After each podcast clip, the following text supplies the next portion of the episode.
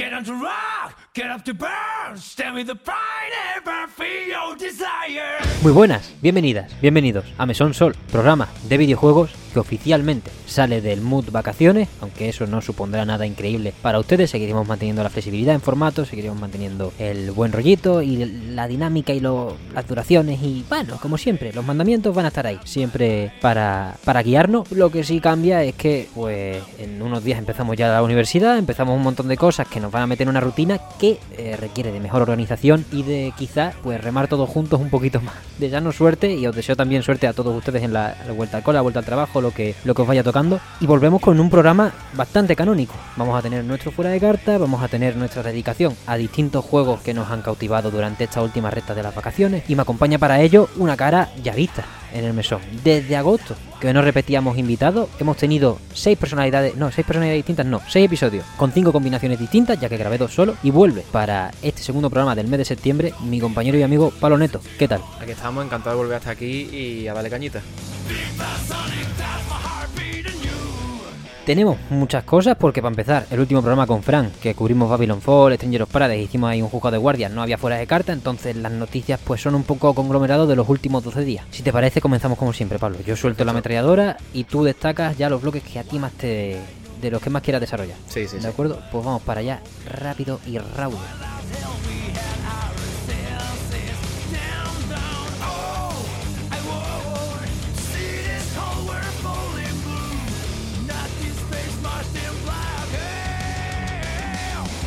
Fuera de carta, tenemos primero un bloque de Sony, la actualización que se encuentra o se encontraba disponible para beta testers que incluía soporte 1440p, mejoras en el apartado social y una suerte de carpetas, listas de juego, como lo quieran llamar, ya está disponible para el público. Han sacado mando, cascos, vinilos para consola color camuflaje gris que son un poco feas y, lo más importante en mi opinión, que presentó God of War Ragnarok sus opciones a accesibilidad. Más de 60 opciones, tanto para alterar el gameplay como para cambios visuales, véase contraste, coger automáticamente objetos por pasar cerca de ellos. Detalla muy bien la dedicación de Sony en estos últimos juegos a esta accesibilidad y en un artículo de Game Informer que os dejamos en la descripción está la lista al completo. Una chaladura de, esfuerzo que se agradece, por supuesto, desde todas las casas. Pasamos a un bloque corto de Microsoft, aunque ahora se van a entrelazar. Han presentado una hoja de ruta de Halo Infinite de la que ya hablaremos en profundidad, pero que al menos trae un par de buenas noticias. La que queremos destacar, hasta que podamos verlo en más profundidad con Víctor, es que las temporadas parece que pasarán a ser por fin de dos meses en lugar de seis. Un escollo bastante gordo hemos pasado ya. Por otro lado, han presentado una actualización ya disponible para las consolas Xbox Series que trae supresión de ruido mejorada para el chat de voz. Recordemos que ya empezaron a experimentar metiendo Discord y cositas así. Y otras mejoras como poder abrir juegos que tengas desde capturas de tus amigos para lanzarte directamente ya a la acción y facilitar eso, aprovechando te- tecnologías como el Smart Delivery que tienen, pues ahí, ahí siguen rindiendo. Más cambios que llegarán más tarde es una nueva interfaz mejorada con el objetivo de estar en todos los dispositivos para principios de 2023. Hablo de con el objetivo de estar en todos los dispositivos porque ya algunos usuarios la tienen en funcionamiento, pero la información oficial es que para principios de 2023 estará en todos lados. Y ahora pasamos a ese entrelazamiento, que es que esta semana o estos últimos 10 días que hemos estado un poco fuera y más osidaete, es que se vinieron pleitos, se vinieron mierdas por parte de Sony y Microsoft acerca de la adquisición de Activision Blizzard King y todo este conglomerado y mega compra que, que se dio a principios de este año. El mismísimo Jim Ryan ha dado una entrevista hablando de cómo le parece absolutamente desorbitada la medida de Microsoft o la propuesta de Microsoft de dejar Call of Duty de manera multiplataforma tres años más allá del acuerdo que ya hay establecido hasta 2025 y lo querían ampliar hasta 2028, al menos esa era, la oferta. Jim Ryan la rechaza en rotundo y, y es más, la ha hecho pública, que es algo poco frecuente en este tipo de cosas, justo después de una carta que escribió Phil Spencer hace poco hacia el público o para un juicio, no recuerdo bien, acerca de cómo eh, los videojuegos son para todos, en todas partes y en todo momento. Entonces, pues empiezan a chocar ya posturas dentro de lo que se dice internamente, de lo que se dice hacia afuera. Encima, se junta con que muchos organismos de antimonopolio y tal ya están empezando a decir, oye, yo veo esto más o menos bien, pero déjame más tiempo para investigarlo. No creo que esto sea aprobable ahora mismo. Tanto en Inglaterra como en Australia ya han dicho que se quieren tomar más tiempo para tomar una decisión en claro. Así que seguiremos informando, aunque en realidad el resumen es este. No hay noticias. Se están dando de palos un poquito. Pasamos ahora a un bloque de Cyberpunk. Se acabaron las actualizaciones para antigua generación. Creo que es la noticia más importante de la conferencia que dieron esta semana. La actualización 1.6 será la última soportada por PlayStation 4 y Xbox One. Todos sus modelos, tanto X tal. Esta actualización, Runners, incluye un minijuego que estará también para dispositivos móviles, Road Race y un nuevo modo foto, entre otras cosillas, la verdad. El mismo nombre, importante, me parece más importante, tiene el anime, creado en conjunto con Trigger, que sale ya mismo, el 13 de septiembre en Netflix, que probablemente sea escollo que tengan para quitarse el picorcito los fans de Cyberpunk de verdad. Dicho esto, el otro punto más importante es que tenemos nombre y pequeños detalles sobre la primera expansión expansión de la historia para el juego. Exclusiva para PlayStation 5, Xbox Series y PC, Phantom Liberty te convierte en un turbo pitufo. Será un pedazo de policía en una nueva campaña narrativa que tendrá nuevas misiones, una línea argumental presumiblemente nueva para contentar un poco a la peña que esté justificadamente esperando un poquito más de CD Projekt. Estudio el cual sigue situando la versión Next de The Witcher 3 para este año y habla de The Witcher 4 como el detonante para un universo entrelazado entre varios lanzamientos de distinto perfil. No se malentonen, vayan con cuidado porque ya vemos lo que pasó la última vez que, que se fliparon en exceso, por desgracia. Importante, pasamos por otro lado. Estamos ya a las puertas del Tokyo Game Show. Llega a mitad de septiembre, este momento de sentarse tranquilito y ver, pues bueno, unas conferencias más amigables, más familiares en las que hay poco anuncio, pero que nunca hay que dejarles de quitar el ojo. Ya que, por ejemplo, filtraciones aparte, sabemos que el 14 de este mes a las 12 hora peninsular española, Ryuka Gotoku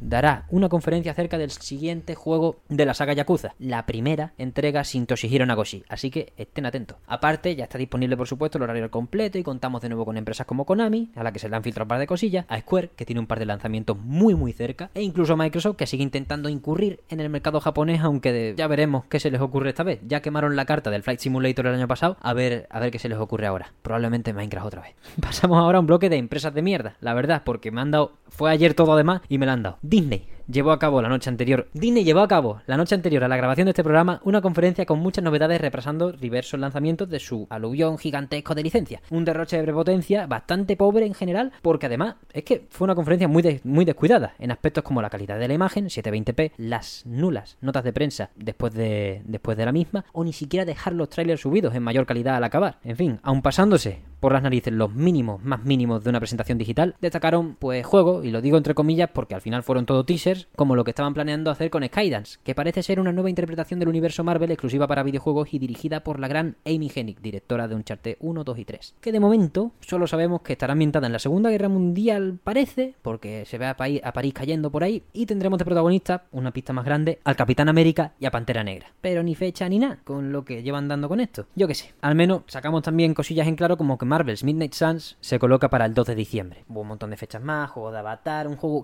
un juego que salía, un shooter MMO para móvil de De Avatar. Avatar lo vi, lo vi. Muchas cosas muy raras, también hubo un juego de plataforma de- exclusivo para Switch de Disney que tiene bastante buena pinta. En fin, estaremos al tanto de la información de verdad cuando llegue, porque al final esta conferencia, pues eso, dejó bastante que desear. Por otro lado, otra empresa que suele dejar todos los meses bastante que desear es Electronic Arts, que anuncia una nueva campaña narrativa ambientada en el universo de Battlefield, porque meterla con el juego había sido una locura, dirigida por un nuevo estudio, Ridgeline Games, que está liderado por Marcus Leto, un hombre cercano a los fans de Halo, ya que fue creativo de Bungie desde 1997 hasta 2011. Por último, tenemos una llamada a las armas, pequeñita, tampoco nos flipemos. Pero Mesón Sol están los premios Alpod Gaming 2022 y entre distintas categorías que vota un distinguido jurado, pues hay dos que son para el público. En la descripción y en un mogollón de sitios cuando acabe este programa os dejaremos la encuesta para votar en dos categorías para el público, mejor podcaster y mejor podcast. Y tendréis para ello hasta el 30 de septiembre. Esperemos que votéis por vuestros podcasts favoritos y que algunos de los nuestros, tanto podcasters como podcast, estén en esa listilla. Uf, mientras estaba escribiendo, pensé que no era tan larga y al final se me ha hecho bola. Creo que estoy oxidado, ¿eh? Sí, sí, un poquito las vacaciones, las vacaciones. Las vacaciones, me falta, me falta,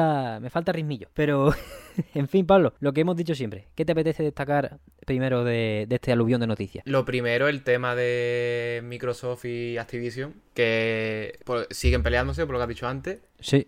Y a mí me parece un poco fuerte que, si no, si no entendí mal, el, el CEO sigue, sigue, va a seguir siendo Bobby Kotick. Ahí está, tío. Eso es una cosa que la gente se le va olvidando, que es que aunque Microsoft, o sea, Phil Spencer cuando hizo la compra de, cuando anunció la compra de Activision Blizzard, propuso el nuevo organigrama de Xbox a partir de esa compra, es verdad que el máximo beneficiario de todo esto es, por supuesto, Robert Kotick, se quede o se vaya, pero la el principal megatón es que no se deja, no se habla de ello, no se habla de que se vaya a ir definitivamente, de cuándo lo echamos, ni de cómo se le va a echar. Esperemos que no, yo que sé, tampoco dieron su palabra de que se iba a ir, pero esperemos que, que no se tuerza eso, porque es bastante importante. Claro, es que Microsoft, vamos, eh, dijo que las empresas que compran no le gusta como intervenir demasiado, ¿no? Y en el caso de Blizzard, eso va a ser, va a ser negativo, porque es la única en la que habría que intervenir. Sí, yo creo que sí. Yo creo que. A ver, mi, opinión, sin saber nada y, teniendo en cuenta que ah, está habiendo un montón de juicios y todo. Bueno, juicios no, revisiones de, de todo lo que está viendo, ¿no? Es que yo creo que sí habrá cambios y que Bobby Kotick lo último que quiere es quedarse todavía en esta Macedonia de mierda cuando le están ofreciendo semejante montón de pasta. Te, entiendo porque me cuesta que. Me da coraje bastante que el foco sea Call of Duty se queda, no se queda, cuántos años, me parece una oferta fuera de lugar por parte de Sony esas opiniones acerca de, Call of Duty cuando quizás lo importante sería que de verdad nos pongan ya sobre la mesa, después de aclarar todo el organigrama y toda y, y que se autorizase la compra, pues que nos pongan sobre la mesa quién se va, cómo se van y cuál va a ser la nueva organi- organización. Porque, por ejemplo, Pablo, en Blizzard, el jefe, el jefazo de Blizzard es Mike Ibarra, que llegó al estudio en 2017 o por ahí de estar en Microsoft más de 5 años. O sea, es un tío, no, no voy a decir que es un topo, ¿no? Porque probablemente no se tenía ni puta idea de lo que estaba ocurriendo allí cuando el bueno de Mike Ibarra entró por allí. Pero joder, ahora mismo tienes a un cabeza, uno, de los cabezas de, de este conglomerado, es uno de los tuyos de toda la vida. Entonces, que no se aclaren estas cosillas, pues sí que, sí que es chungo. ¿A ti qué te parece? Yo qué sé, ¿tú cómo lo ves para el futuro? A ver, a mí, para empezar, me parece bastante regulero que para que lo echen a ese tío y al resto de seres de mierda que habrá en esa empresa, necesiten ser comprados. En, un, en una empresa racional y normal, en el momento en el que salieron ese, ese esca- esos, esos escándalos, eh, debería haber habido una purga automática. Pero es que yo no entiendo cómo los accionistas no la buscan. Porque qué mejor les viene a ellos que que la empresa tenga una buena imagen, porque si no me equivoco, no sé si seguirán igual de bajo, pero las acciones de Blizzard bajaron bastante cuando salió todo esto. Joder, lo veo lógico que una vez que, que pasa esto, busques eso, purgar un poco. Sí, sí, estoy, estoy de acuerdo, pero al mismo tiempo hay un, hay un problema gordo con Activision, que es un problema gordo que ocurre con Disney, con Electronic Arts, con todas.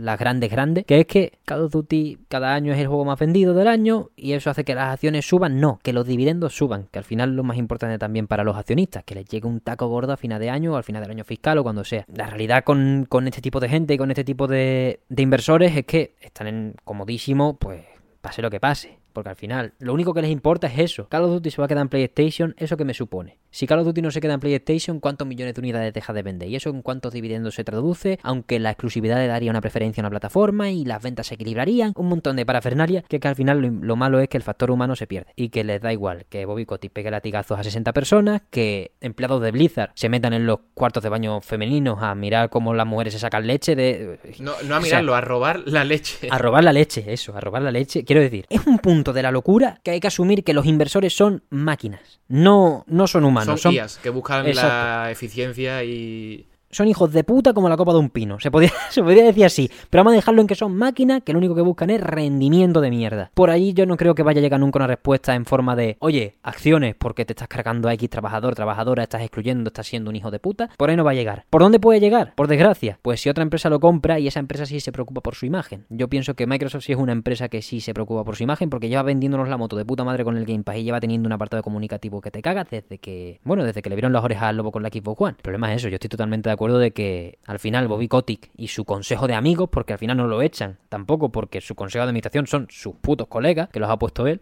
No, si el voto para que se quedara fue unánime. Claro. Es un problema chungo. El tema de eso, de que Microsoft, eh, ¿cómo decirlo? Que se preocupa por este tipo de cosas y que de momento parece que está haciendo las cosas bien, es un dilema que me recuerda al de un dictador bueno. Sí, no ¿Qué pasa si el, hijo, es- si el hijo es un hijo de puta? ¿Sabes? Eh, ahora mismo, vale, podemos estar contentos porque Microsoft, que es un gigante, el ma- la- yo creo que el, el mayor gigante de los videojuegos ahora mismo, es bueno, entre comillas. Ha- Sí. Habría que ver si no se cuece también alguna mierda interna que está blindada o que no se saca por ningún lado. Pero, eh, y cuando deje de serlo, Totalmente, no, estamos a la merced de esa mierda porque estamos a la merced del capitalismo, Pablo. Yo estoy totalmente de acuerdo en que deberíamos derribarlo entero. Ese, e- eso para empezar. Pero partiendo de, de la base actual, de la poca información que tenemos, es eso. Lo único que nos queda es confiar en que Phil Spencer mantenga el, el ánimo que tiene de hacer las cosas como las está haciendo y que trabaje hasta los 80 años. Porque como... sí, sí, que no se jubile. Claro, no- como se jubile y venga uno con las bolas torcidas como Don Matrix o cualquier gilipollas, pues a tomar por culo. Porque al final, por ejemplo, en Sony eh, tienen, han tenido escándalos de crunch, eh, los documentales del God of War de 2018 tienen a gente llorando por, por exceso de trabajo. Coño, lo que hemos hablado antes de, de Last of Us, que es uno de los juegos más queridos de exclusivos de hasta hace poco de PlayStation. Y ahí estaba, gente, como ha dicho antes, cuando estábamos hablando antes de empezar, hospitalizada. Sí, sí, y, sí. y nadie habla de eso. O sea, se, se habló en su día, y pero se olvida muy rápido porque al final, pues los, los videojuegos, pues eh, es difícil. A mí, me- a mí me gusta, ¿cómo se dice en español, coño? Hold accountable. Eh, Sí, eh, que haya consecuencias. Claro, que a la gente se le, se le tenga en cuenta las mierdas todo el rato y que haya consecuencias. El problema de, de esto, de una industria tan rápida y tan volátil como esta, que, que lo único que importa es un trailer guapo y ya está. Bueno, esta industria hay otra, ¿eh? Porque No, las sí, sí. películas que salen cada año, eh, la que se lió con el, la última de otro Train, que la gente, ¡buah, la polla, no sé qué! Y ahora no se acuerda nadie. Y, y así hay cada vez más rápido. No, totalmente, totalmente. Lo malo de ambas en este caso es eso, la joder, que con lo rápido que va y con la pasta que genera, pues encima se lleva personas por delante. Pues bueno, lo de Activision es eso, es lo que has dicho, es dictador bueno. Si Microsoft eh, gana, la, imagínate, la generación próxima o esta mismo, si se aprueba la compra, Call of Duty exclusivo inmediato, en lugar de lo que le ha propuesto Phil Spencer a Jim Ryan supuestamente de ampliarlo hasta 2028, que el acuerdo está hasta 2025, imagínate que dice, pues ahora me paso el acuerdo por los cojones, me tanqueo la multa, porque Microsoft se puede tan- tanquear la multa perfectamente, seguro, y Call of Duty exclusivo ya, y en Game Pass todos los juegos ya, y gana la generación. Pff, Imagínate que a Phil Spencer se retira porque ya está hasta la polla y viene Full sponsor. full sponsor, Pepe Hurtado, quien sea, y dice, pues ahora os vais a cagar. Ponemos otra vez que no se pueden jugar juegos de segunda mano, ponemos de todo. Esos futuribles son tan posibles como los buenos, porque al final estamos a merced de eso, de empresas de mierda, que, bueno, lo que estaba hablando yo de esto de Sony, también tiene sus putas mierdas, también tiene su Sony soberbia, eh, la misma que sube de precio 50 euros la consola, es la misma que sacó la PlayStation 3 a 600 euros, o que puso el online de pago eh, para la PlayStation 4 cuando no han mejorado para nada los servicios. Ese largo etcétera de cosas que hace uno cuando está en la cresta de la ola y, bueno, la PlayStation 4 es la tercera consola más vendida de todos los tiempos. ¿Qué podemos desearle a esta gente? Pues que les vaya mal, un poquito, para que mantengan eh, esa salud hacia los usuarios, pero tampoco quiebren, porque si quiebran, entonces habrá otra que se coma su pastel y el largo etcétera. Estamos en el caos, Pablo, estamos en el caos al final. Yo personalmente quiero que la compra no se lleve a cabo. Porque para mí que se fomente ese tipo de esas adquisiciones, de- es que son 70.000 millones. ¿eh? Sí, es sí. que es más que lo que valen países enteros. Ya. O sea, probablemente la mitad de los países de África tengan menos Producto Interior Bruto que es que esa cifra. No, segurísimo, pero vaya, no te tienes que ir solo a los países de África. Tú, tú piensas en lo que factura un país o una empresa grande. Una empresa grande, quiero decir, Bueno, Apple tenía más que Estados Unidos, por ejemplo. eh. Claro, es que el pico que supone 70.000 millones de dólares en la factura de cualquier cosa, de cualquier entidad natural, o sea, en, un- en una casa es un desfalco, en, una, en, en un equipo de fútbol es un desfalco de pelota, en, en Apple seguro que es un desfalco de cojones que se llevaría directivos por delante que flipa. Es que estamos hablando de una cosa tan ficticia y que al final, en el mesón, saber sabemos de videojuegos y no de economía, que es que no me atrevo a decir lo que quiero que pase. Es que no tengo ni puta idea, porque Es que claro, vete tú a saber, o sea, el pifosto que tiene que ser hacer esa compra, ¿eh? Claro, tú imagínate, Pablo, que ahora hay sanciones gordas por porque la compra no se lleve a cabo a Microsoft. Y eso la debilita totalmente. Y ahora cambia totalmente el panorama de las consolas, porque Microsoft de repente baja para atrás porque le han ilegalizado esta compra y ha tenido que pagar aún así 10.000 millones o un porcentaje. Yo no puedo. yo no puedo. Qué agobio, ¿eh? No me lo puedo imaginar y estoy aquí en mi casa. Al final, lo que yo creo que, que podemos... Lo, lo que yo pienso eh, en mi foro interno es que cuanto más dure lo positivo para los usuarios, mejor. Y si esta compra, yo qué sé, si esta compra hace que... Es que no tengo ni puta idea de lo que puede hacer. Es que son 70.000 kilos, es que es perder eh, Call of Duty para PlayStation de aquí a 6 años. ¿Qué le pasaría a PlayStation sin Call of Duty? Si es que es una cosa súper importante. ¿Cuánta gente se compra en, en la PlayStation aquí en España, por ejemplo? Pues vamos a partir del caso básico. En España es pillarte Call of Duty y el FIFA. En Reino Unido es lo mismo, pero con el FIFA y la Xbox. Quiero decir, son dos paquetes tan inseparables como prácticamente el Mario Kart 8 y la Nintendo Switch. Y son dos juegos que no... Y son... Y estamos hablando de FIFA y Call of Duty que son dos cosas no exclusivas. Entonces, cuando se debilita... Cuando se tocan esas patas, que yo pensé que nunca se iban a tocar... Totalmente. Eh, eso era Sota, Caballo y Rey. El juego más vendido todos los años en España iba a ser el FIFA y después Call of Duty o al revés. Pues ahora se están tocando esas patas. Está temblando tanto la mesa de lo que de lo establecido en videojuegos, ¿no? Bueno, Que- y no solo y- videojuegos, Y en ¿eh? general, no, de verdad, Pablo. Sí, estamos, sí, mu- es estamos que- muy malamente, ¿eh? que es que no sé ni por dónde tirar. La verdad que, joder, son cambios gordos porque cada vez, cada vez con- está todo más concentrado, tío. Tío, es que Sony también ha comprado Bungie y parece una gilipollez, pero se han gastado 3.600 millones en los creadores de Halo. Claro, es que va todo por el mismo camino. Está la alimenticia, está Nestlé, Joder. Coca-Cola y tres más, que son las que lo tienen todo. En el cine está Disney, Que lo tiene todo ya. eh, está. lo tiene todo.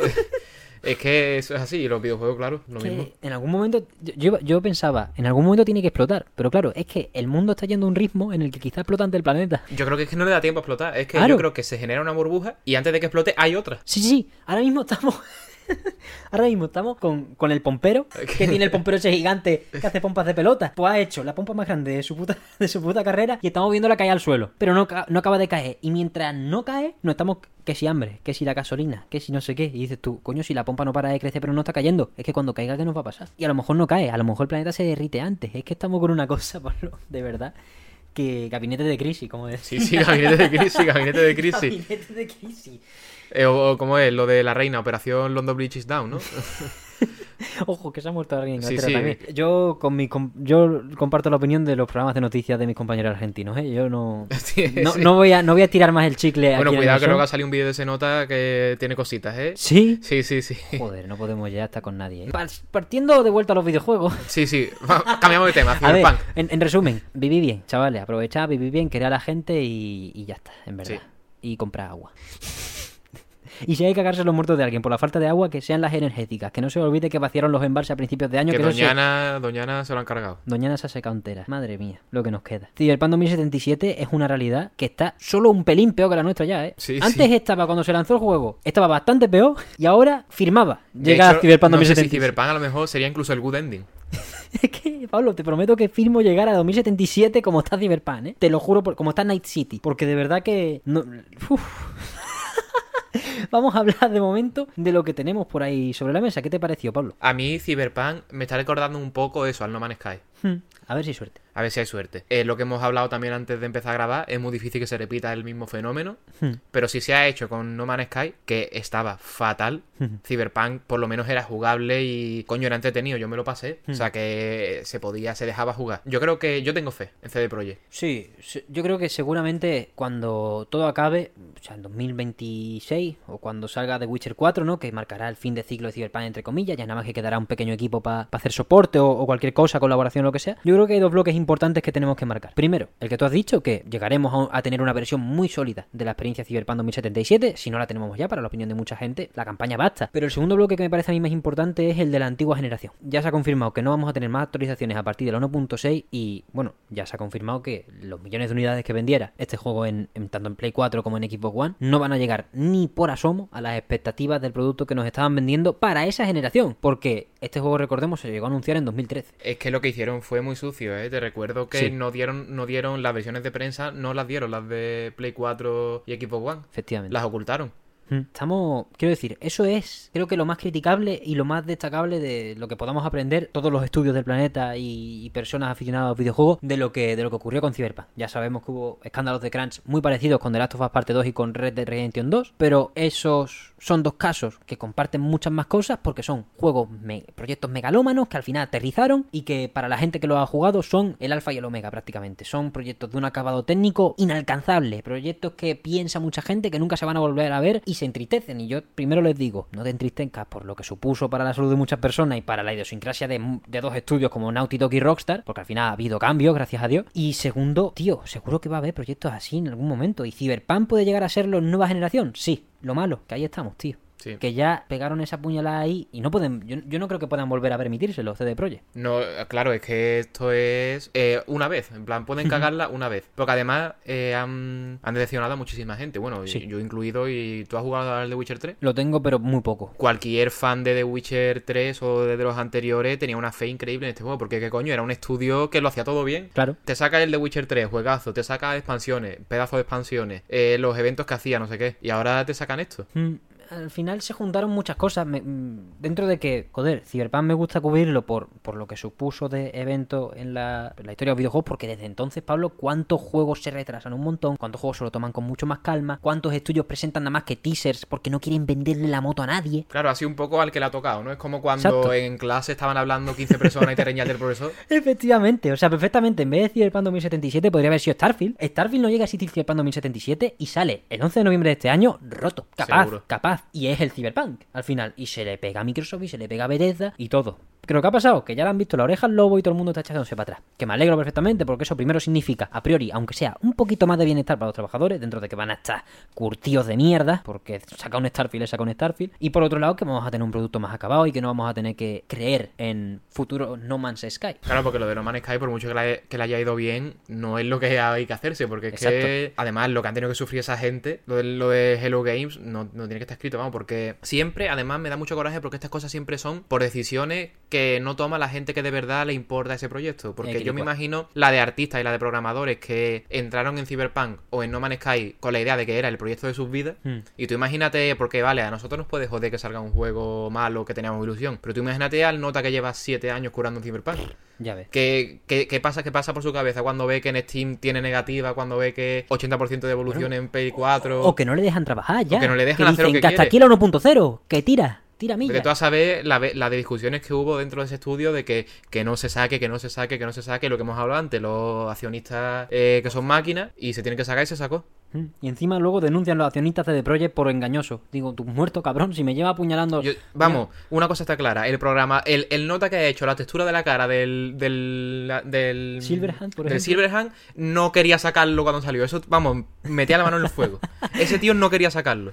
Ya ves. Fíjate tú, si habrá habido disputas que al fin y al cabo, una de las consecuencias más importantes de este lanzamiento es que CD Projekt ha perdido al director de The Witcher 3. Está en otro estudio, que se llamaba Red Wolves o algo así, o Rebe- Rebel Wolves, Lobos Rebeldes. Me, me gusta además porque, claro, el, el Witcher eh, con el amuleto del lobo Claro, tal, claro. que están haciendo ya su propio RPG de fantasía. Quiero decir, no son pocas las pérdidas de CD Projekt, sabemos que tienen gente y que pueden contratar gente para encaudalar tanto este proyecto como los futuros que tengan, pero han tenido que hacer muchos cambios. Primero, eso, la pérdida de personal, y segundo, Pablo, una de las noticias del año para mí por un poquito la repercusión que tiene a nivel interno de CD Projekt, es que tuvieron, han cambiado a Unreal Engine 5. Han dejado el Red Engine detrás, el del que les sirvió para los tres Witcher, The Witcher 3 y Cyberpunk, por supuesto, y han abierto un Unreal Engine 5 para poder contratar gente. Al final, si tú estás familiarizado con esto que es público, entre comillas, pues vente ya. No te voy a dejar seis meses para que te pongas con el Red Engine. Vente ya que tenemos que sacar chorro mil juegos, que si el Went, que si no sé qué. Cambio de idiosincrasia, más allá de lo que se deje de pinchar a los trabajadores, es tocho, porque han renunciado a su propio motor, que eso es algo muy poco frecuente. Bueno, mira a Bethesda,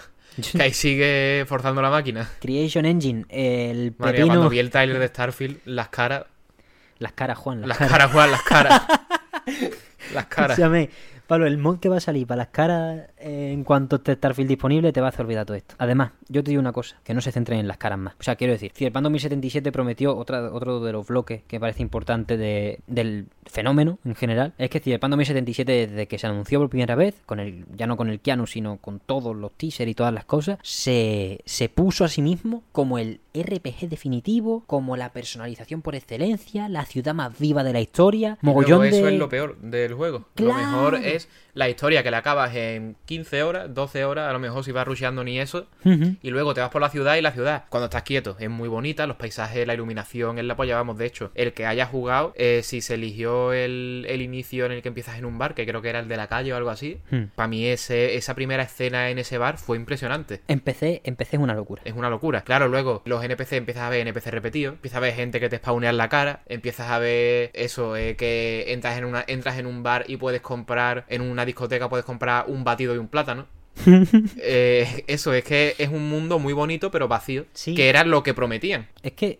No, o sea, lo que prometían era O un sea, mundo. lle- era lo contrario de lo que prometían, quiero Eso. decir. Porque yo creo que lle- llega a salir un mundo increíble y una historia de mierda y no salía tanto. Es que lo que te digo, Bethesda es más de eso. O sea, la historia de Skyrim, el modo historia de Skyrim, a mí me gusta porque soy un comido. Pero joder. Claro, lo guapo es el mundo, la secundaria, lo hace lo que te dé la gana. Joder, es que es un juego de 2011, Pablo, y yo todavía tengo que ver. Obviamente, The Witcher 3 no le he dado la oportunidad que se merece, quizás lo he jugado muy poco. Pero todavía tengo que ver un mundo más vivo que el puto Skyrim. Me cago en Dios. Breath of the Wild también, pero el Breath of the Wild tiene otras ambientaciones más pues, apocalíptico, vamos a remontar, no el sé qué. Red Dead 2 a lo mejor estaría por encima de ese nivel. Proba- probablemente, como no lo he probado, no te Yo puedo sí lo he probado, vamos, he jugado 30 horas y eso es una pasada. Es que es así, son simuladores. O sea, Skyrim no es simulador, es mucho más arcade en todos los aspectos que el Red Dead. Pero en lo de conseguir que tú te creas un personaje, que tú te creas una persona que está dentro de esta máquina, de aquí, de aquí delante, eso creo que es en lo que tiene que hacer foco. Primero, CD Projekt para sus futuros proyectos y lo que tenga que ver este Phantom Liberty. Y segundo, Bethesda con Starfield. Que es verdad que de la... a mí me gusta mucho que las caras sean una mierda, te lo digo. Han mejorado respecto al Skyrim, pero me gusta que sean una mierda porque de algo hay que Y Bethesda tiene su Bethesda tiene sus marquitas que son caras de mierda. Te va a intentar colar los mods de pago otra vez de alguna manera Joder, civilina. No se cansa, ¿eh? Y luego que los mods van a ser la polla aún así. Y que te los vas a pillar gratis y no va a pasar nada. Y no sé si lo acertado es sacar una expansión de, otra rama de historia, ¿eh? A no ser que venga acompañada de otra actualización simultánea que, Que lo, que principal sea esa, la nueva rama de la historia, pero que te venga con una actualización que mejore la profundidad del juego. No sé si lo harán, pero yo, Ah. yo creo que lo acertado no es sacar otra rama de la historia.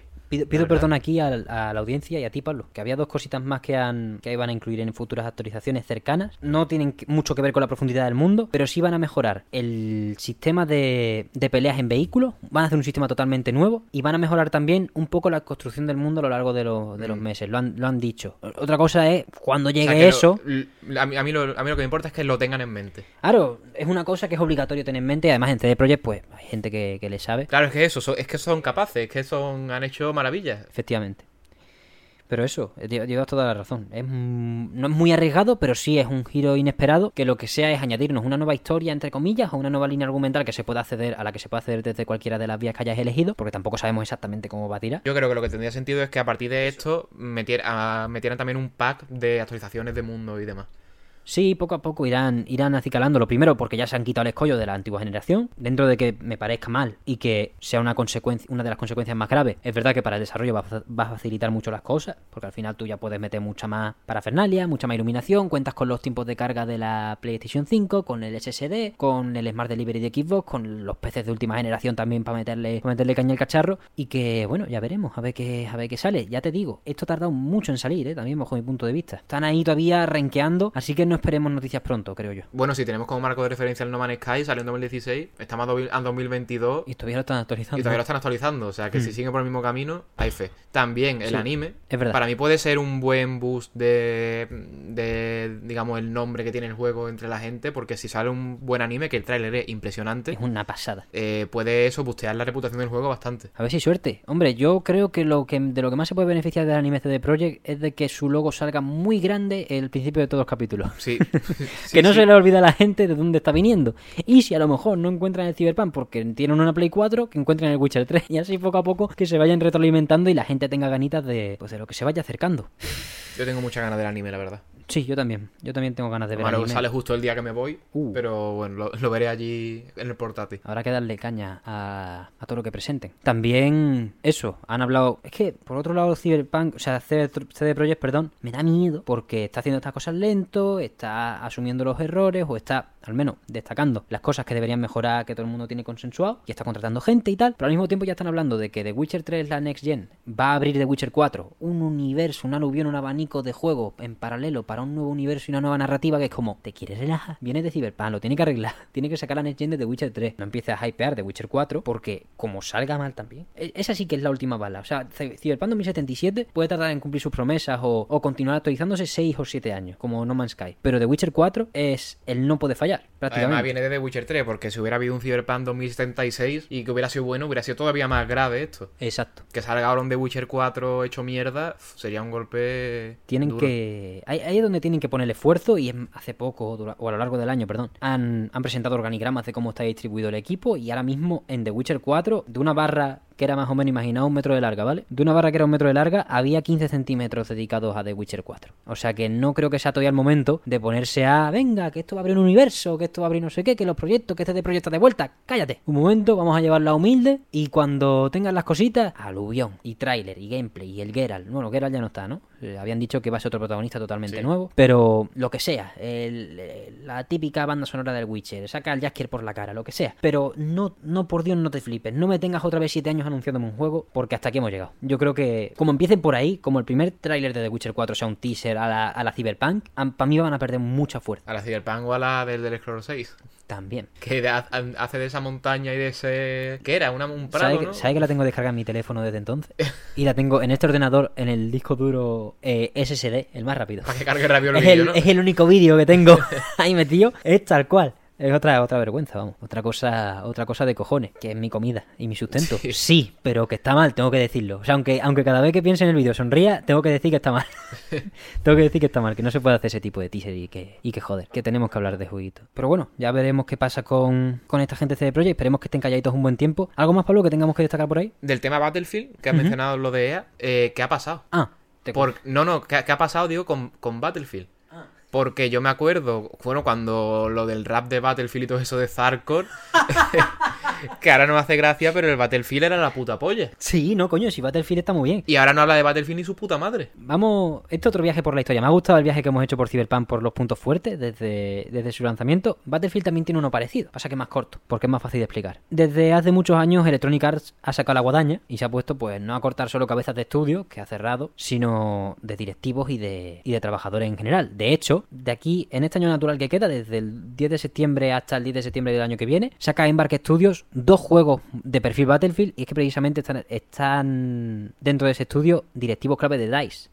El estudio que hacía los, los Battlefield. Bueno, que lo sigue haciendo, aunque Sí, ya no se sí. puede llamar estudio, que son cuatro gatos, que quedan nadie. En primer lugar, todo empezó prácticamente cuando con Battlefield 1 y con Battlefield. eh, el otro, el, el 5, ¿no? Llevamos por el 6, ¿no? Eso. En el, en el 1 y el 5, para ahora, el 2042, empezaron a integrar una cosa muy chunga, que es el desarrollo a través de varios estudios de un solo juego. Ficharon a Criterion, los de Need for Speed, para hacer los vehículos nada más.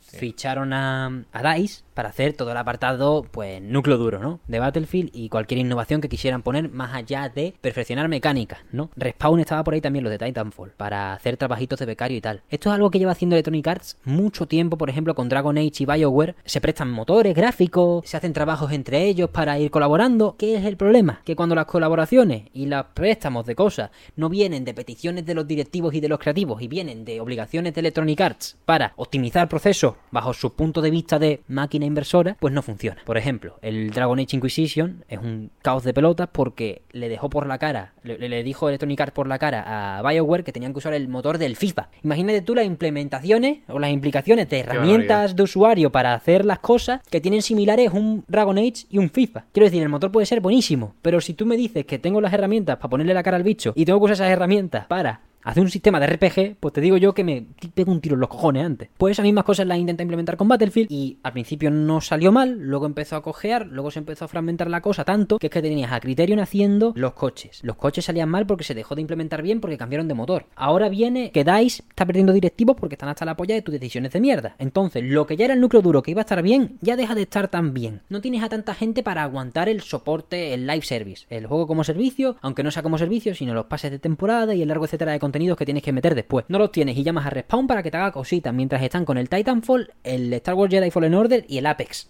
y dices tú, Qué barbaridad. ¿Dónde acabamos? Pues ¿dónde acabamos, Pablo? Que Battlefield 2042 es uno de los juegos más infames del año pasado, porque recordemos que salió el año pasado al final. Un juego que empezó su temporada 1, temporada 1, en agosto de este año, o en julio de este año, temporada 1, o sea, todo, desde noviembre del año pasado hasta agosto o julio de este año, estábamos en la beta. No sabía eso. Has pagado, Pablo, muerto. 60 euros como mínimo por un juego en beta durante su ciclo mayor de jugadores activos, que tampoco era muy ilusionante. Es tocho lo de Battlefield 2042, porque al final ha acabado con Vincent Pela, el director de Respawn, al cargo de todo lo futuro que sea de Battlefield, porque ya no les queda más gente. O sea, Vincent Pela ahora mismo está con un shooter para Respawn, supervisando Apex, supervisando nada más, con el Jedi Fallen, con el Star Wars Jedi Survivor, el nuevo juego de Star Wars, y manejando la mierda, la Macedonia de frutas que hay ahí en el Battlefield, que a saber qué cojones, por dónde cojones puedes cogerlo. Pues eso es lo que tenemos, un juego que no, que no vale para nada. ¿Y qué han, hecho? ¿Qué decisiones están tomando? Pues de momento, seguir fragmentando las cosas y ahora han pillado un nuevo estudio, Richline Games, para hacer una campaña. No sabemos ni cómo la van a vender, ni si la van a integrar en Battlefield 2042, lo dudo muchísimo porque ese juego ya está, ese juego ya está para... O sea, hay gente que ha pagado 90 pavos por el Battlefield 2042, Pablo, para Qué incluirte... de verdad. Para incluirte los DLC, los pases de batalla, los no sé qué, cosas que no van a llegar, cosas que no van a llegar. No es que vaya a llegar más tarde, ni mejor ni peor, no van a llegar. O sea, Electronic Arts va a echar la persiana a- en cuanto acabe todo lo que tenían por sacar, y Dios sabe dónde acaba. Porque encima, claro, es que hemos cambiado todos los directores, es que ahora está Vincent Pela manejando, y, a- y el pobre hombre, pues tampoco va a poder arreglar un puto juego que no tiene ni puta idea cómo se ha hecho. O hará otra cosa. Esperemos que la campaña esa del Marcus Leto esté integrada en, en este en, en este próximo Battlefield que sea de verdad una cosa, no digo que marque diferencia ni que haga una revolución, decente, catable, comestible, que sea un producto, porque al final lo que es un Battlefield 2042 es cualquier cosa menos un producto acabado. Y el, el de antes, el Hardline, que hemos dicho antes, ese quién lo ha- O sea, ese que. ¿Qué? ¿Qué? ¿Qué? ¿Qué? ¿Qué? Porque- yo me acuerdo que vi 80 trailers en los E3 y en todos lados y, y no he visto, o sea, no sé ni cómo se juega, o sea, ni, no he visto nada. No sé ni No- cómo se ve. ¿Ha jugado alguien a ese juego? O sea, ¿salió?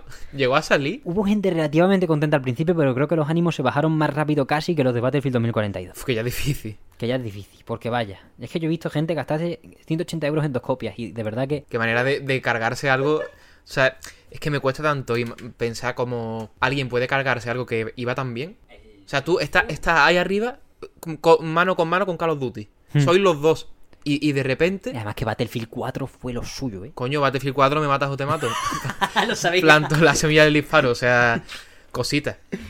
Estás ahí mano a mano con, bueno, de eso, de lo- los dos reyes. y- Sí. Y, y haces esto y te caes tan, además tan rápido, porque es que ha sido. Y, no, y no- para mí no ha sido gradual, ¿eh? Para mí ha sido. No, no, no. En cuanto. ¿Cuál fue el después del 4? El 1, ¿no? El 1. Ese el, ya- 1 entró y el 5 ya fue cuando quisieron meter el Battle Royale que hizo plaf al suelo. Y mira, de nuevo, Call of Duty. El. ¿Cómo se llama? El Warzone. El Warzone, que tiene un exitazo. Claro, es que son dos modelos muy distintos. Dentro de lo que odio yo Activision Blizzard, que la había seguido yendo, me la suda, vamos. Los modelos lo tienen muy claro. Mientras que Electronic Arts no. Electronic Arts va pegando palos de ciego hasta que encuentra algo. Por ejemplo, llegaron a encontrar Ultimate Team y ahí se han agarrado. ¿Qué ha hecho Activision durante estos años? Ha querido sacar Call of Duty anual porque tiene tres estudios. Hace la tríada del barbecho, ¿no? Claro, sí, sí, sí. Uno lo desarrolla Treyarch y ya Treyarch descansa tres años. O sea, ya Treyarch tiene tres años para hacer el siguiente suyo. Luego va, el del siguiente año es Sledgehammer y el siguiente año es Infinity Ward. Pues tienes tres estudios, sale uno al año, pero son tres estudios que tienen ciclo de tres años. Que ya, de por sí, para innovar y para hacer cosas, es una putada.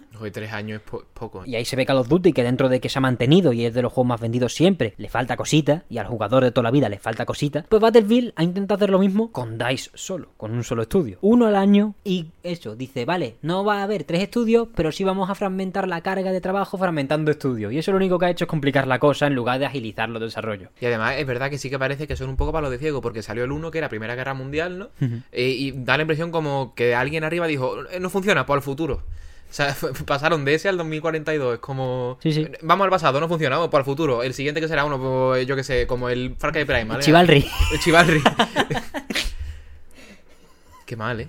Fatal, fatal, ¿no? Si Electronic Arts es que está cubierta de gloria. Yo por eso no quiero que compren a los de Takes Two, porque esos son buena gente y yo. Y como tengan que estar en, ese, en esa jungla, vaya, que no me lo imagino al pobre, al Joseph Fares. Pero eso, tío, qué mal está, joder. No- espero que no haya quedado tan pesimista como me siento yo ahora mismo Sí, entre sí, el... ha sido, ha sido un programa pesimista. ¿eh? Entre el fuera de carta lento, que el mundo está fatal, fatal, fatal. El bloque Cyberpunk creo que ha estado bien. Y esto que al final Electronic Arts no sabe gestionar. Y bueno, los Activision Blizzard. Señores, el mesón solo va a dejar de tener noticias. a tomar por culo. Vamos a empezar hablar de juegos ya. Pablo, ¿qué nos traes?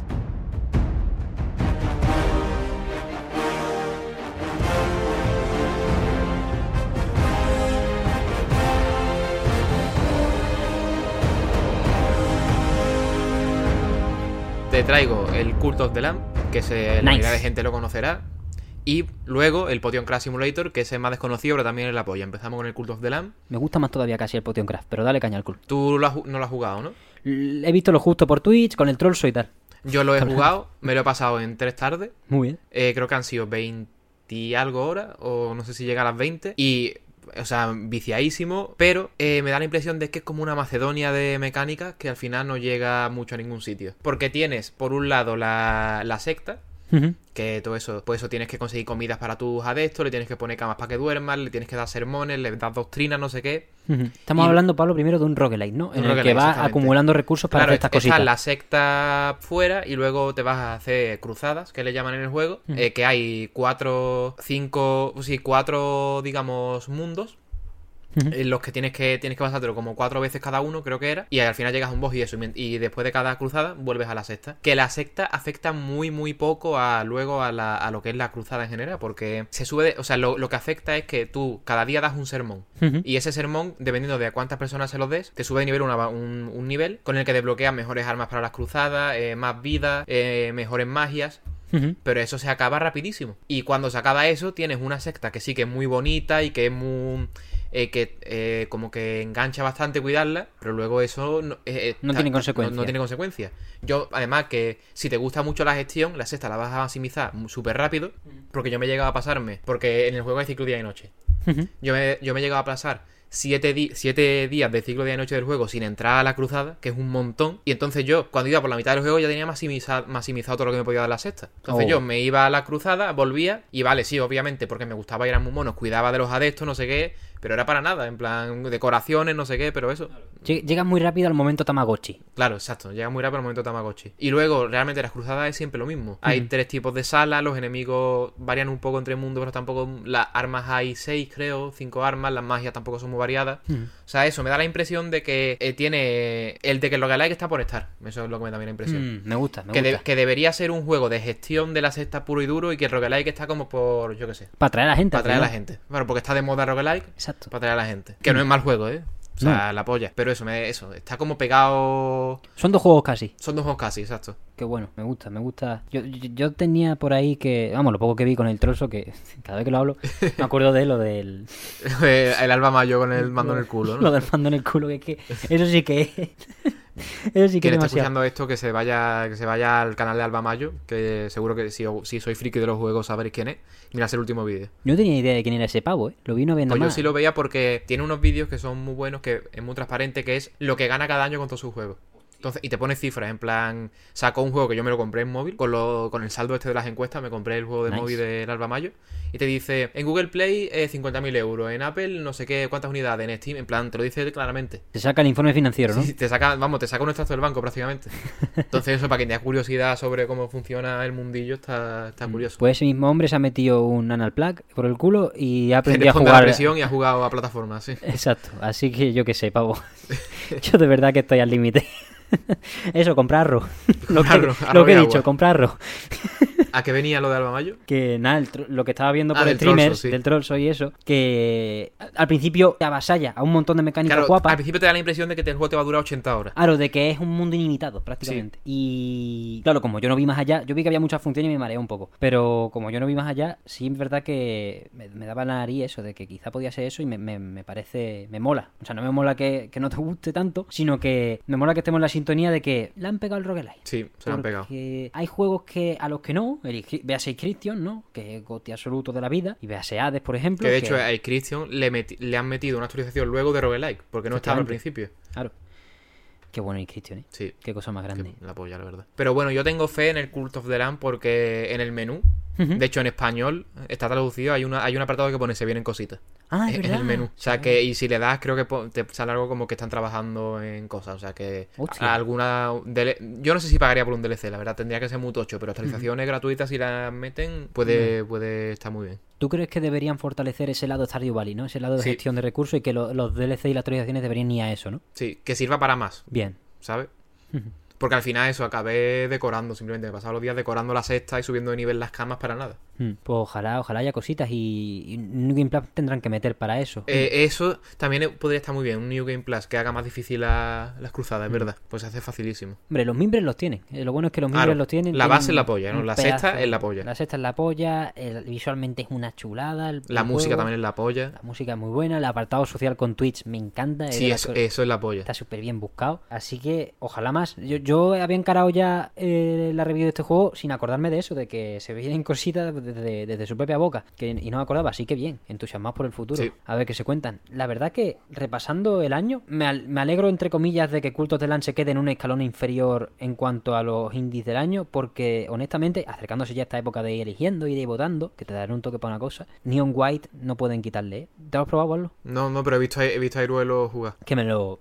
Yo a Irolo se lo regalé por su cumpleaños y él me lo regaló a mí por el mío. Y mamá mía, sea, ese, juego es demasiado. Ese juego ojalá le llegue el oro lo más grande, de verdad. Se lo merecen todo. Ben Esposito y, y la Peña. Ya lo hablamos aquí en el episodio. Oh, me lo voy a jugar. 15 de, de este programa. Vino a hacer una review y probablemente hablemos otra vez de Neon White cuando toque repasar los grandes del año. Si es que. Si es que ¿Estará en lo tenemos Game que Awards el Neon White? Yo no me fío de Geoff Keighley. Yo me cago en los muertos. Yo, ese Hay- vamos- había una categoría de indie, no me acuerdo. Sí, hay una categoría de indie. No sé si estará el Neon White. Supongo que estará porque suelen ser 5 o 6. Pero Pablo, se lo van a dar al Stray. El Stray, que ya lo hablamos aquí, que tampoco.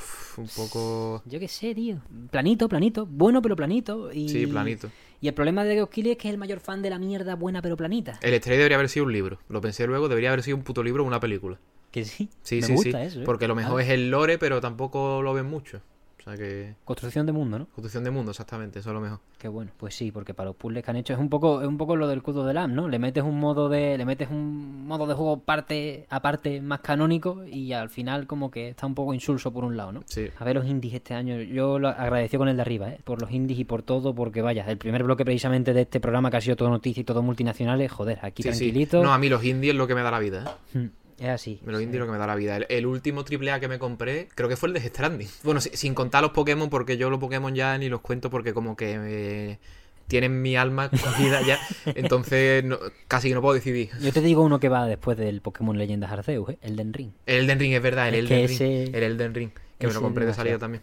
Pero vaya, no somos público triple A en no, no, exceso. la verdad es que no. Eso lo puedo contar quitando Nintendo. Hmm. Eh, quitando Nintendo eso, el, yo, el Death Stranding, el Elden Ring, esos son en los últimos, cuando, cuando salió el, el, el Death Stranding para PC. En, en 2020 fue el de Death Stranding, así que eso, seguiremos esperando cositas. ¿Qué- ¿Tú tienes indies ahora mismo apuntados en la en plan en el radar? Yo ahora mismo estoy totalmente desconectado, ¿eh? En el radar, mm, bueno, el Potion Craft del que vamos a hablar ahora sale del Liaces en otoño, que sigue siendo el Liace.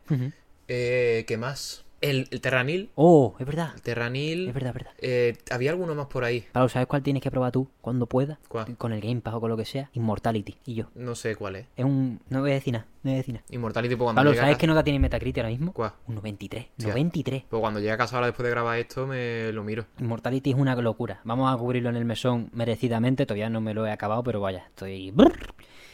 ¿Pero de qué género es? Eh, historietilla. Ah, historietilla. Visual, visual. Tranquilo, sentadito, cafecito, como decía el, el y yo Juan. De echarse para atrás, echarse para atrás, echarse cafecito. para atrás, cafecito y a jugar a juegazo. La verdad que, joder, Sam Barlow, que es el director también de... ¿Cuál era el otro? Telling Lies. ¿Y el otro cuál era? No me acuerdo. Eh, pero tiene ya lo tiene de sus tres juegos en Game Pass, creo. El tío es bueno. Y Immortality es probablemente su mejor obra. Aunque no sé si hay gente que esté en contra. De momento parece que la prensa está de acuerdo con lo que Bueno, yo digo.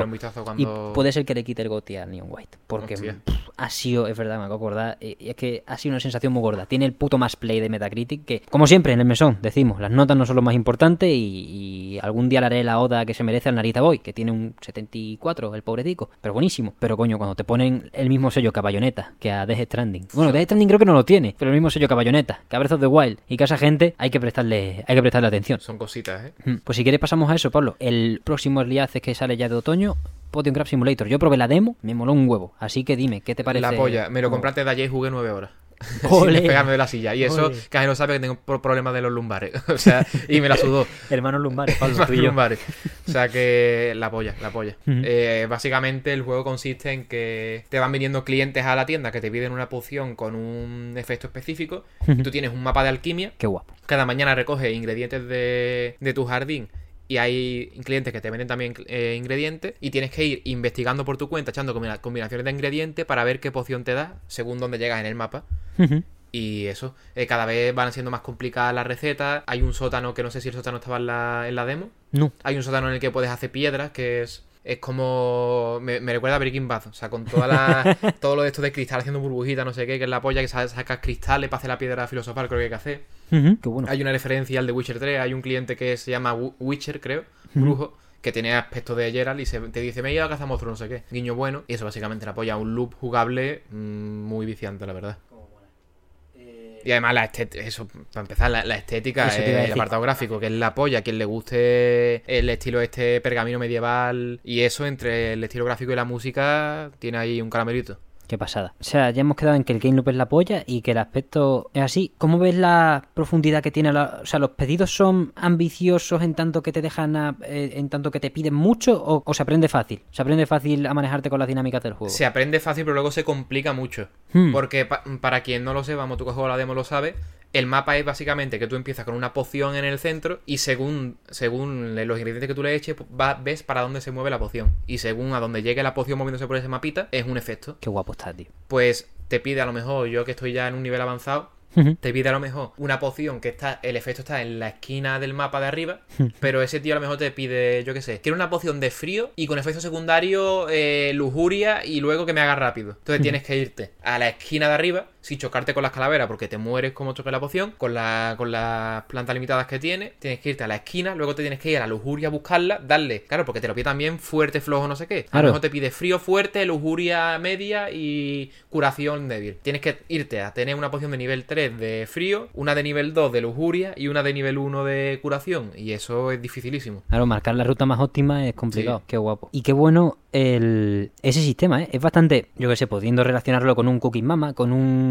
con cualquier juego de montar cacharros y ya está, la interfaz plana. Es muy, me parece muy innovador el estilo que tiene. De, de hacerte llegar a las cosas y de hacerte sentir satisfacción con cómo te montas el chiringuito. Que aunque haya, aunque haya pociones que sean sota caballo y rey y que al principio aprendas lentito por lo que yo poco jugué, que te, que te fuerce un poquito la máquina de, Sí, sí. eh, montate tu ritmo, montate tu ruta, ahora ya estás un poco más suelto, como te toca una calavera, estás jodido. Y, también, cuando tú rechazas un pedido, te puede bajar la reputación. Hmm. Entonces, hay veces que a lo mejor tú dices, me merece la pena gastar todas todas estas plantas, o me merece más la pena que me baje dos puntos la reputación y pasar de este tío. O también, que eso no me di cuenta, que lo vi luego, hay, hay un tío que te pide, eh, me encanta, dice, creo que dice, me encanta poner bombas, poner bombas es lo más. Dame una poción de bombas que quiero volarlo todo por los aires. Y si tú se la das, te baja la reputación. Claro. Pues te tienes que fijar que ese tío la quiere la valía parda. claro, yo hasta ese momento me fijaba ciegamente lo que me pedía y ahí digo, Claro. hostia, que tengo también que tener esto en cuenta. Que el hijo puta este va a reventar una casa. Sí, sí. Palo Neto patrocina esta. El- Oh, eh, estamos de celebraciones. Em, pero mm, qué bueno, tío. Está muy bien el... Joder, en el Potion Crash se juntan. Además salió un juego muy parecido de hacer alquimia y de hacer pociones. Al lado, al lado, al lado las demos. En un... No sé si era un Holson Direct o, algo- o un festival de demos de Steam. Salieron los dos juntos y era como... Está tan en ridículo. Uno frente al Potion Crash. Ya no Sí, me acuerdo del otro sé pobre tico. cuál es el otro, la verdad. Es que no me acuerdo, pero yo jugué los dos y digo, joder, el otro, el otro se ha quedado con lo básico, lo básico, lo básico y planito, planito, planito, sin estar mal. O sea, si no existiese el Point Crash Simulator, probablemente me habría fumado el otro. Pero es que este la ha buscado, se ha buscado también la vida para tener unas dinámicas tan positivas con tan poco. Es que es poquísimo, es que son tres cosas. Mete- metes plantas en un caldero y ves por dónde va a ir la poción. Ya está, no, no tiene más, no tiene más misterio. Tan minimalista, es que, que te lo fumas doblado. Es que podría estar en móvil, por decirlo así. Sí, o sea, sí. es un juego que podría estar Podría salir muy perfectamente- perfectamente. Podría estar en móvil, podría estar en Switch, a ver si sale en Switch, hombre. Que me lo, me lo Hostia, fumo doblado. bien, la verdad. Además con la pateada así.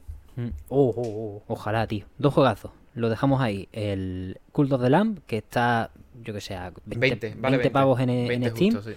Y el Potio Crash Simulator, que, Que me ha costado en Instant Gaming 7 euros. Pero realmente vale en Steam vale 13, creo. Pues ahí lo tenéis. Sale del Yaces en otoño, así que probablemente suba el precio. Sí. Ustedes sabréis lo que hacéis con vuestros dineros. Yo, nosotros, desde aquí, gracias a la review de Pablo, recomendamos de manera tajante que, que le deis una chance al tremendo proyecto de que está ya disponible.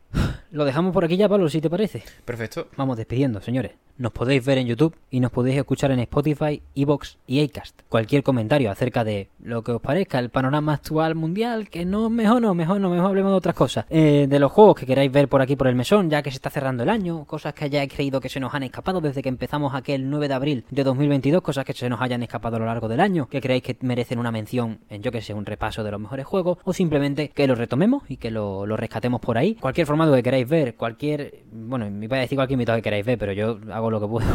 No, no Yo me voy a Austria de Erasmus este martes, así que lo- si me queréis a mí lo vais a tener complicado. Eso iba a decir, que perdemos a Pablo y, y, y bueno, si queréis mandarle cualquier mensajito, cualquier cosa, los podéis lanzar todos esos comentarios acerca de cualquier cosa, son del más grande valor y los podéis lanzar a través de cualquiera de las vías oficiales. El TikTok que lo tengo lleno de polvo y telaraña, el Twitter, Instagram, eh, los comentarios de iVoox, comentarios de YouTube, por donde queráis. Estáis sumamente bienvenidos. También, si queréis hacernos sugerencias de otro estilo y queréis acompañarlas de unas pesetillas, de unos yuanes, de, una, de unas cositas, que ya la moneda cada vez vale menos. Cuanto antes la soltéis, mejor para nosotros. Tenemos un coffee Confía abierto. ahí, hombre, el coffee.